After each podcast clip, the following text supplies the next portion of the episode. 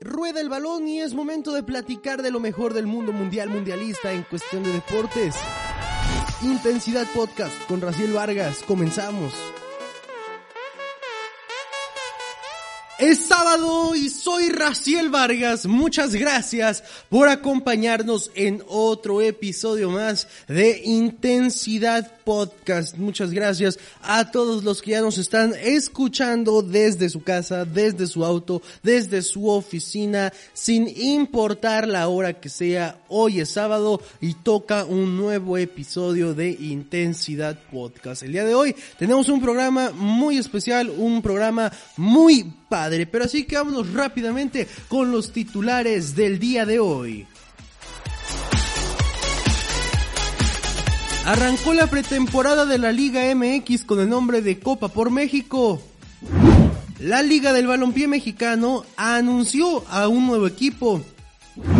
Los Lobos de la Benemérita Universidad Autónoma de Puebla presentaron a su nuevo director técnico. Ya te estaremos diciendo de quién se trata. Regresó la Fórmula 1 y al Checo Pérez no le fue tan mal en la carrera de prueba. Las grandes ligas reportaron más de 30 casos de coronavirus. En la plática estaremos hablando sobre el caso de Renato Ibarra y su nuevo club. Sin más que decir, arrancamos con el flash con intensidad. El flash con intensidad. Ahí están los titulares. Y bueno, te arrancamos con el flash con intensidad. Y es que el día de ayer arrancó la pretemporada o este torneo entre los equipos de la televisora de Chapultepec con los de la televisora de la Jusco, o sea, los equipos de Televisa y los equipos de TV Azteca en un mini torneo llamado Copa por México. Esta copa lleva el patrocinio estelar de una de las aseguradoras de la empresa de Chapultepec, partidos bastante atractivos en el cual podemos ver el clásico tapatío, podemos ver también el clásico joven, el clásico capitalino y se puede dar un clásico de clásicos en la gran final, pero tendremos que esperar a ver qué sucede, porque el día de ayer ya arrancó este torneo, ya lo platicábamos en episodios pasados, solamente hay dos sedes, una es para los equipos del norte y otra es para los equipos del centro. Los del norte están jugando en el estadio de las Chivas Rayadas del Guadalajara, que es el caso de Mazatlán, es el caso de los Tigres, es el caso de Atlas y es el caso de las Chivas. Y los capitalinos o los del centro de nuestro país, que es el caso de América, es el caso de Pumas, de Cruz Azul y de Toluca, están jugando en la cancha del Estadio Olímpico Universitario. El día de ayer arrancó ya esta Copa por México en un partido debut por parte del conjunto de los ex monarcas Morelia, ahora llamado conjunto de Mazatlán FC, empataron a cero contra los Tigres. Y el América venció dos goles por cero al conjunto de los Diablos Rojos del Toluca. Un América que en el segundo tiempo utilizó a puro chamaco, utilizó a puro canterano o a pura gente de fuerzas básicas del conjunto de las Águilas del América. El único que jugó los 90 minutos por parte del conjunto de Cuapa fue Francisco Guillermo Ochoa. Una lástima porque creo que la mayoría de los americanistas esperaban ver a Oscar Jiménez en la portería tan siquiera un tiempo, pero bueno, el torneo apenas está empezando. El día de hoy, en punto de las 7 de la noche, los Pumas de la Universidad Nacional Autónoma de México se medirán a la máquina celeste de la Cruz Azul. Y a las 9 de la noche agárrese abroches el cinturón si es que va manejando, porque las chivas rayadas del Guadalajara se verán las caras contra uno de sus más acérrimos rivales, como es los rojinegros del Atlas. Así es, escuchó bien, el día de hoy, en punto de las 9 de la noche, tendremos clásico tapatío en la pretemporada en esta Copa por México. Ya de ahí los partidos que tendremos serán el día martes y el día miércoles, que es la jornada número 2. Pero entonces partidos bastante atractivos. No nos metamos más en el tema y vámonos con más del flash con intensidad. Y es que la Liga del Balompié Mexicano, esta nueva liga que llegó para hacerle competencia a la Liga MX, incorporó a un equipo más, está incorporando equipos como si fueran tazos como si fueran tapitas del mundial. Y bueno, es que este viernes oficializó al Atlético Capitalino como el equipo número 13 dentro de las franquicias fundadoras del torneo, creado por la Asociación Nacional de Balompié Mexicano. A través de redes sociales fue que la Liga de Balompié Mexicano anunció la incorporación del que será el primer equipo de la Ciudad de México y el tercero en el Valle de México. Tenemos que decir que este equipo, el Atlético Capitalino, una, su escudo lo sacaron de internet, eso es más que obvio. Y otra es que jugarán en el estadio de la Ciudad de los Deportes, antes conocido como el Estadio Azul. Más información del Flash con intensidad. Seguimos hablando de la Liga del Balompié Mexicano y es que los renovados Lobos de la Benemérita Universidad Autónoma de Puebla presentaron también este viernes a Rodrigo El Pony Ruiz como su nuevo entrenador para este torneo de la Liga del Balompié, de la cual el equipo licántropo, recordemos que también es franquicia fundadora junto con otras 12 franquicias. La presentación a diferencia de otras que se han hecho de manera virtual en tiempos de pandemia de coronavirus fue efectuada de manera presencial en el Estadio Olímpico de la Benemérita Universidad Autónoma de Puebla, ubicado el estadio obviamente dentro de las instalaciones de Ciudad Universitaria dentro de CU en Puebla, Puebla, obviamente. En más del flash con intensidad, dejemos el fútbol a un lado y vámonos con el deporte de cuatro ruedas. Y es que el inglés Lewis Hamilton de la escudería Mercedes fue el mejor este viernes en el primer entrenamiento libre para el Gran Premio de Austria, el primero del año que se disputa en el Red Bull Ring de Spielberg y que concluyó con el español Carlos Sainz de McLaren en la cuarta plaza de lista de tiempos. Tenemos que decir algo muy importante. El mexicano Sergio El Checo Pérez terminó en la quinta posición. Es muy raro ver al Checo Pérez en esta posición, en la quinta posición. Siempre es habitual, es casi, casi de ley ver al Checo Pérez en la posición 7 a la 11-12, que es aproximadamente en la que el Checo siempre se posiciona. Es muy bueno este arranque de Sergio Pérez que se haya ubicado en la quinta posición en cuanto a tiempos estamos hablando. Continuamos en el flash con intensidad y es momento de hablar del rey de los deportes. Señoras y señores, tenemos que platicar que un total de 38 miembros de los equipos de grandes ligas, 31 de ellos jugadores, dieron positivo en las 3.185 pruebas de coronavirus aplicadas antes del inicio de los entrenamientos para poder arrancar la temporada.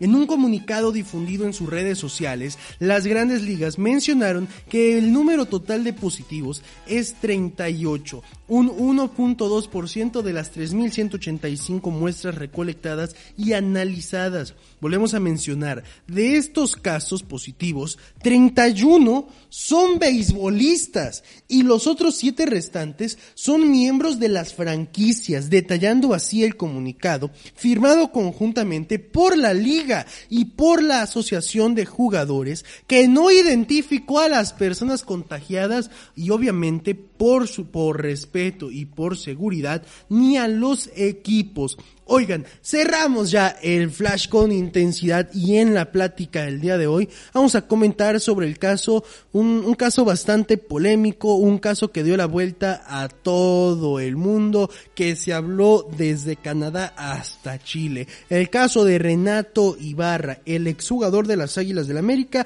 que ya encontró un nuevo equipo. Estaremos platicando cuáles son las ventajas, cuáles son las desventajas de que un jugador como Renato siga siendo parte no solo no solo del América, sino también del fútbol mexicano. No se despegue de Intensidad Podcast, soy Raciel Vargas, que llegó el momento de platicar.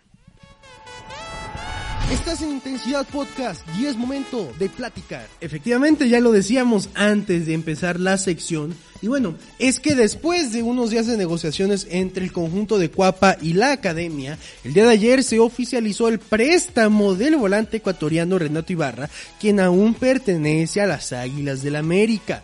Pero jugará un año con los rojinegros del Atlas. Con esto se confirmó el nuevo refuerzo del conjunto rojinegro para la temporada 2020-2021. La academia anunció en un comunicado que el futbolista ya llegó a Guadalajara y realizó con éxito las pruebas médicas, además de haber eh, signado el contrato que lo liga eh, en la entidad de Grupo Orlegui por el próximo año futbolístico. Bueno, si bien la directiva del América buscó que Renato se quedara en las Águilas, la situación legal por la que atraviesa el futbolista sudamericano, luego de haber sido acusado de violencia de género en contra de su expareja, y que incluso lo llevó a estar en el reclusorio Oriente durante las, una semana a principios de marzo, hicieron imposible que el jugador permaneciera en la institución azul crema. Y es, es obvio, es eh, lógico esto que sucede con Renato Ibarra. Platiquemos desde un principio lo que sucedió y hay cosas bastante raras que no se han, que no han salido a la luz. En primera, en ningún lugar de nuestro país la policía llega tan rápido a un llamado de auxilio como llegaron en el caso de Renato Ibarra en la primera semana de marzo, en esta discusión que tuvo la familia de Renato Ibarra con la esposa, o la ex esposa, o la ex pareja de Renato Ibarra, Luceli Chalá. Estamos hablando de que en ningún lugar de nuestro país la policía llega tan rápido como llegó.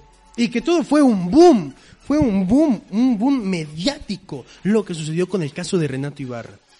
Este es un punto, es muy raro eh, que es que la policía haya llegado tan rápido a un llamado de auxilio en nuestro país, eso es muy raro. Otro punto, eh, dejemos ya a un lado, Renato sale del reclusorio, el América lo separa completamente del equipo y vámonos a hace algunos días.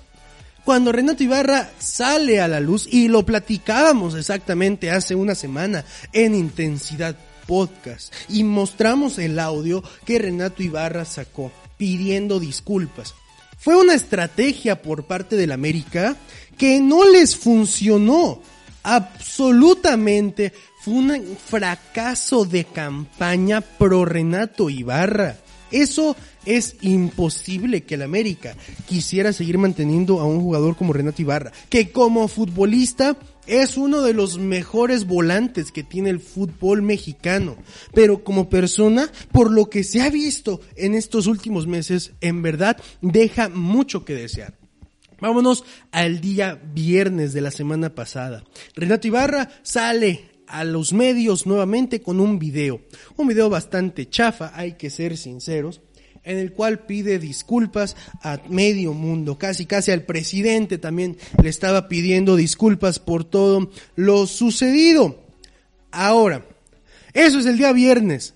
Para el día sábado de la semana pasada, Renato Ibarra ya estaba en los medios, pero no, no en cualquier medio. Uno pensaría que por ser Renato Ibarra, jugador del América, América propiedad de Televisa, iba a salir en los canales deportivos de Televisa. Y no fue así.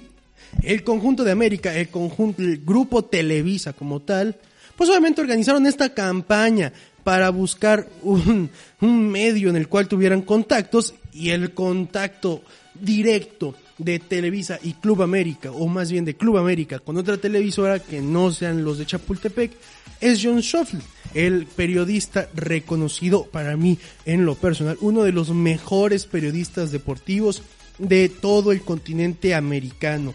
Es impresionante lo que hace John. Pero John accede a hacerle esta entrevista a Renato Ibarra y minutos más tarde u horas más tarde fue sumamente criticado por sus demás compañeros dentro de la misma empresa por haberle hecho esa entrevista a Renato Ibarra. Renato Ibarra desaparece nuevamente de los medios hasta hace algunos días que se da la noticia de que existe la posibilidad de que Renato se vaya al conjunto de los Panzas Verdes de León, pero un conjunto como León, con los valores que tiene Grupo Pachuca como tal, dueño obviamente del conjunto de los Panzas Verdes y del conjunto de los Tuzos, pues no iba a contratar a un futbolista con, eh, con el pasado que tiene Renato Ibarra hasta este momento.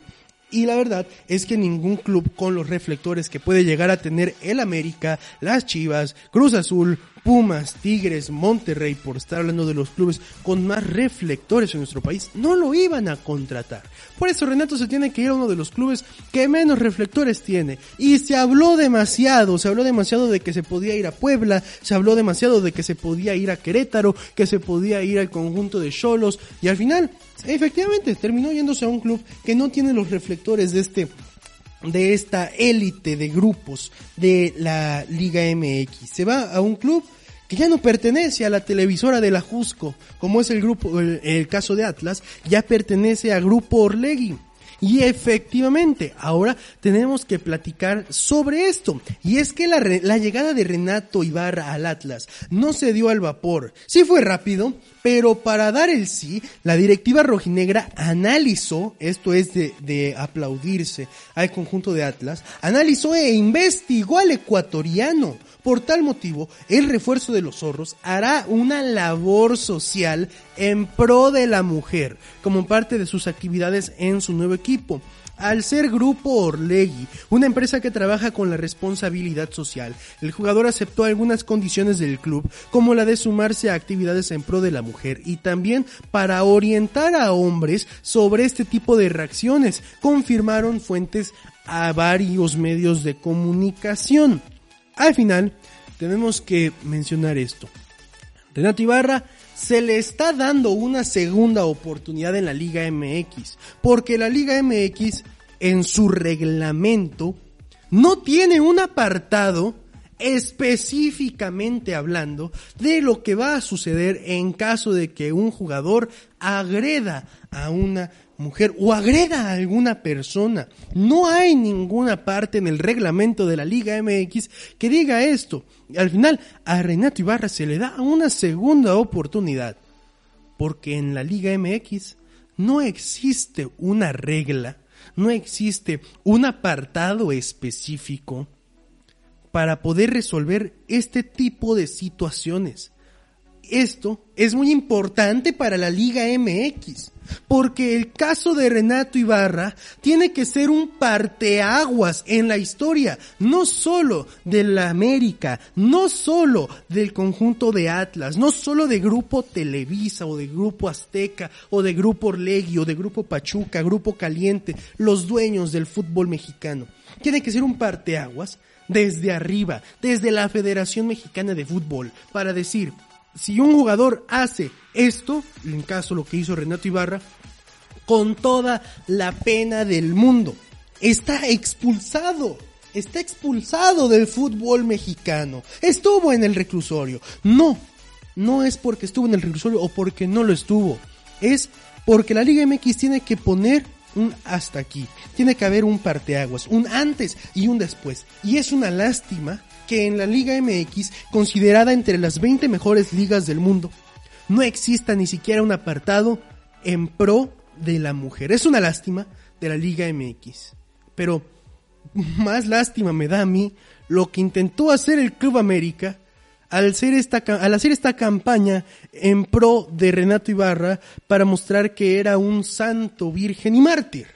Eso, eso fue lo que más vergonzoso. El América tiene que estar sumamente avergonzado de esto que intentó hacer. Al final de cuentas, el dueño de las Águilas del América, don Emilio Azcárraga, Santiago Baños, presidente de Deportivo del América, y Miguel El Piojo Herrera querían que se quedara. Pero sabían que la sociedad en general se le iba a lanzar encima.